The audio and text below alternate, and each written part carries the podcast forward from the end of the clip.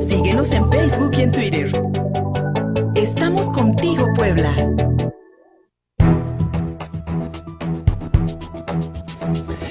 10 de la mañana con 19 minutos, aquí estamos contigo Puebla, transmitimos en vivo a través de Facebook Live, en Twitter, arroba contigo Puebla, arroba Luis Fer Soto. Para el movimiento canábico en Puebla, la reciente legalización de, la cannabis, de la marihuana, el pasado 11 de marzo no fue un día de fiesta. Eh, quienes integran el movimiento canábico mexicano y el movimiento canábico en Puebla, pues señalan que en realidad se sigue criminalizando al usuario y Además, se privilegia al mercado.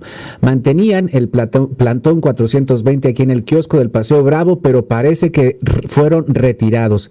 Está en la línea telefónica Raymond, integrante del movimiento canábico eh, aquí en Puebla, a quien le agradecemos mucho que acepte esta llamada telefónica. Raymond, muy buenos días. ¿Los movieron del lugar? Hola, ¿qué tal? Les Orlando, muy buenos días. Muy buenos días. Así es, tuvimos que mover tenemos, eh, tenemos un poquito de, de, problemas con tu señal, Remo, porque parece como si tuviéramos mucho ruido por ahí. No sé si nos escuchas. Hay que volverle a llamar. Hay que volverle a, hacer la llamada telefónica porque tenemos ahí un problema este, eh, con la señal, porque este, sí se escucha muchísimo ruido y no estamos escuchándolo. Ayer pudimos eh, ver que el movimiento canábico en Puebla eh, se plantó enfrente de la Fiscalía del Estado, eh, justo en uno de los camellones del el Boulevard 5 de Mayo, eh, el que da, eh, el, el, que, el que forma una glorieta ahí sobre la 31 Oriente y el Boulevard 5 de Mayo, ahí se instalaron después de ser removidos del kiosco del Paseo Bravo y el domingo, el domingo, este domingo pasado, dieron a conocer en rueda de prensa que anterior a, haber sido removidos del kiosco, pues habían este, sufrido algún tipo de presión y de, este, de presión por parte de las autoridades para dejar el lugar. Raymond, ¿nos escuchas? Así es, ya nos escuchamos. Ya, ya nos escuchamos perfecto. Raymond, ¿por qué se fue retirado el plantón 420 del kiosco del Paseo Bravo? Bueno, eh, primero que nada, pues este, tuvimos una plática informal con, con Gobernación. Sí. Y este, pues damos un acuerdo de que nos íbamos a, a levantar por 15 días porque ellos iban a realizar o van a realizar unas actividades. Pero antes de ello, ustedes el, el, domingo eh, denunciaron algunos actos de hostigamiento, incluso hechos eh, como el cese de las luminarias, hasta fuego en una, en una, en una lona que ustedes también tenían ahí instalada. Es decir, actos que podrían interpretarse como cierta presión para que ustedes dejaran el plantón.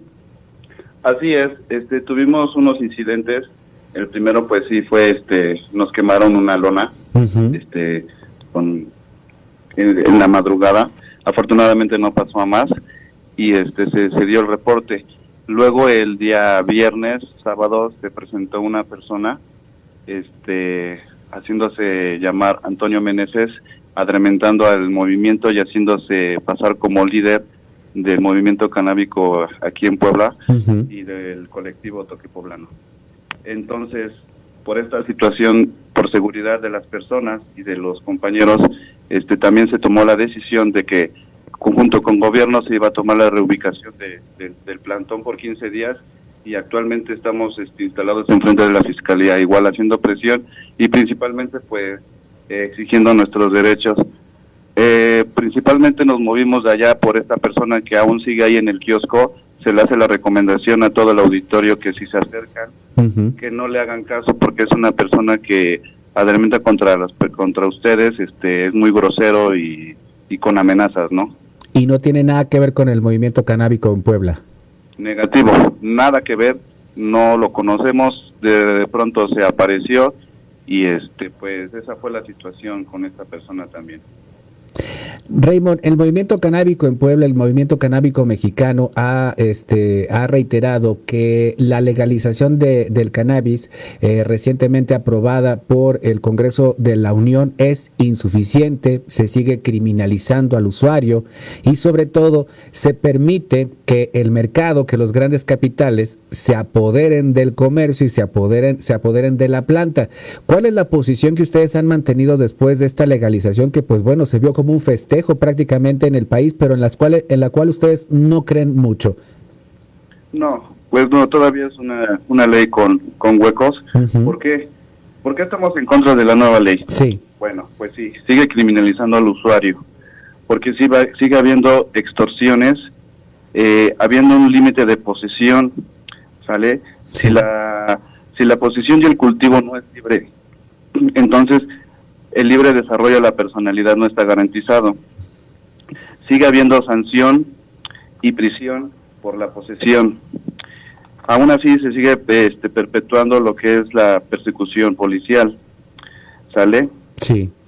Entonces, no podemos hablar de un libre desarrollo de la, desarrollo de la personalidad si la planta no está libre.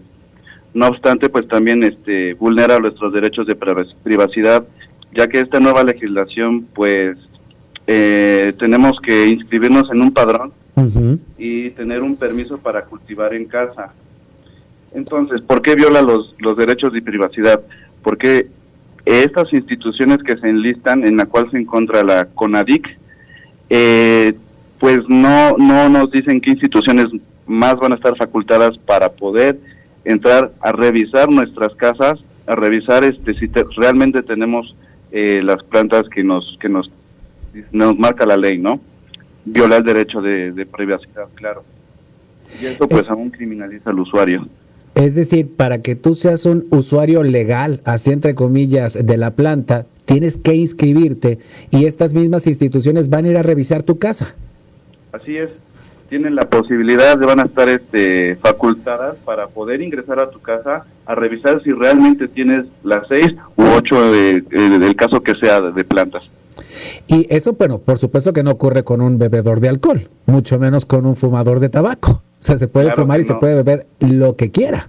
Exactamente, ellos pueden tener este, los kilos de aire de tabaco y litros de de alcohol y pues no les pueden decir nada, ¿no? Raymond, ¿y esta, esta, esta iniciativa aprobada por eh, los legisladores eh, realmente eh, establece quién puede producir la planta y quién la puede comercializar? O si eso realmente no está regulado y entonces pues quedaríamos una vez más en manos de la mafia. Es decir, se sabe quién podrá ser productor, quién la podrá vender, es decir, se establece un mercado en el cual pues un consumidor, un usuario pueda ir a escoger la mejor versión, la mejor planta, la, eh, eh, es decir, un mejor producto, por, por así decirlo. Pues es un avance en el proyecto porque se crea un marco legal en el que regula el uso adulto del cannabis, ¿no? Sí. Entonces, en este se garantizan tres vías de acceso, que es el autocultivo, las asociaciones y el mercado regulado, ¿no? Entonces, en este se homologa el consumo en espacios del 100% libres de consumo. Eh, también se excarcelación, perdón, para las personas procesadas por delitos relacionados con cannabis y este se permite el acceso eh, solamente a mayores de 18 años. Eso es un, avance, pero ¿cuál es el retroceso en el proyecto? Sí. Eh, se mantiene el delito de la posesión simple, simple, perdón. Eh, se, se excluyen las medidas afirmativas de la reparación del daño. Se exige un permiso para ejercer el cultivo. Obstaculiza la, la operatividad de las asociaciones canábicas y permite la integración vertical marginando a las comunidades de pymes y emprendedores. Entonces, pues sí, también ahí está esa, ese retroceso en el proyecto. Y al, marginar, y al marginar a productores artesanales, por así decirlo, ¿se permitiría entonces que grandes capitales, estoy imaginando a las compañías tabacaleras, por ejemplo, entren al mercado de la marihuana y lo dominen? Así es, sí, inclusive ya hay este, empresas tabacaleras que se están adueñando de ese mercado. Ah, sí. Sí, entonces es un mercado que está que no está regulado, está regulado en, en este, pues sí, en mercado y no en derechos, ¿no? Que es lo que nosotros buscamos, primero los derechos y después el mercado. Primero los derechos y después el mercado. Raymond, eh, actualmente, pues, este, a pesar de la reciente legalización del cannabis, toda, todavía hay un mercado negro, todavía se sigue dependiendo de las mafias y la planta que se puede conseguir es una planta, como ya lo hemos dicho aquí en los micrófonos, pues que lamentablemente eh, puede estar ensangrentada. El, el, hecho de que se regule la cannabis y que realmente haya una, una despenalización completa de, de su uso permitiría que buen, un buen número de consumidores, incluso de personas que la usan de manera médica, este, pues vivan, como tú, como, tú bien dices, el, el libre desarrollo de su personalidad y escoger aquello que les guste o no, dependiendo pues también de, de, su edad, en fin, de sus condiciones. ¿Ustedes creen que hace falta una legalización completa para que entonces en este país podamos ver este, menos violencia y tal vez mm, este, no, tanta, no, no, tanta planta llena de sangre, por así decirlo? Sí, así es. Actualmente hay consumidores que pues compran, eh, por llamarlo así, eh, la planta manchada de, rojo, ¿no? Este, entonces es urgente, es urgente que, esta regulación sea para bien de todos, principalmente también para los campesinos, porque pues ellos son los que sufren esa parte del, narcotráfico, estar este, ligados eh, en la producción, ¿no?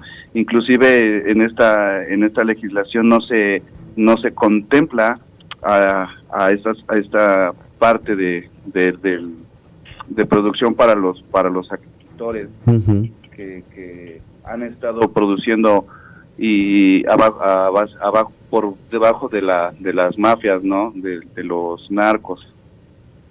En muchos casos, como bien dices, obligados por las mafias. Raymond, ¿cuál es el siguiente paso del movimiento canábico en Puebla? ¿Se va a mantener el plantón frente a la fiscalía?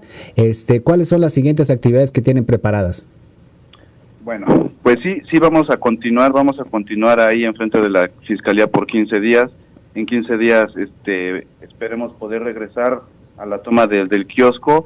El plantón va a seguir porque pues este, estamos esperando que se cumplan nuestras demandas, que es el cultivo libre para uso personal, individual y compartido, sin fines de lucro. La posesión libre para uso personal sin fines de lucro. Los espacios de consumo compartido en igualdad con usuarios de tabaco. El trato digno basado en la ciencia, en la ética y en derechos humanos Vamos a seguir en el plantón 420 Puebla, que estamos en red con la Red Nacional de Plantones 420 y con el Movimiento Canábico Mexicano. Vamos a seguir este, accionando aquí en el estado de Puebla, vamos a seguir quitando el estigma y pues para esto eh, tenemos una actividad para el día de mañana, 20 de marzo. Sí. Que vamos a tener una rodada por nuestras exigencias del derecho de consumidor y también por las energías verdes. ¿Dónde va a estar esta rodada? ¿Dónde comienza? Perdón. Eh, ¿Me escuchaste? ¿Dónde, van a, ¿Dónde comenzará esta rodada mañana? Bueno, el punto de partida es de nueve y media. Sí. Va a ser en el kiosco, en el kiosco de donde estábamos nosotros. Ahí es el punto de, de, inicio con dirección hacia el Soria, hacia el Parque del Soria en San Pedro Cholula, enfrente de las pirámides. Bien, pues ahí los buscaremos y pues estamos pendientes de las actividades del movimiento canábico en Puebla y también pues de esta discusión, creo yo también inacabada de la legalización completa del cannabis aquí en todo el país. Muchísimas gracias Raymond y estamos en contacto. Gracias. Sí, así es, pues este muchísimas gracias y gracias a todo el auditorio. Estamos en contacto. Una revista para formar criterios. Estamos contigo Puebla.